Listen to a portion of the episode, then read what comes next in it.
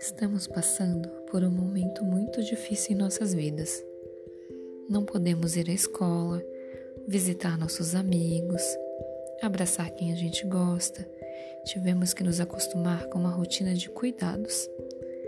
Tantas mudanças causam uma mistura de sensações e sentimentos. Pensamos em muitas coisas. Para ajudar a quietar os nossos pensamentos, podemos usar a meditação.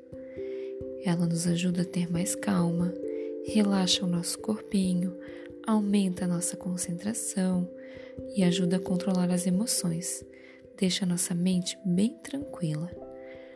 Para iniciar a nossa proposta, vamos ouvir uma linda história.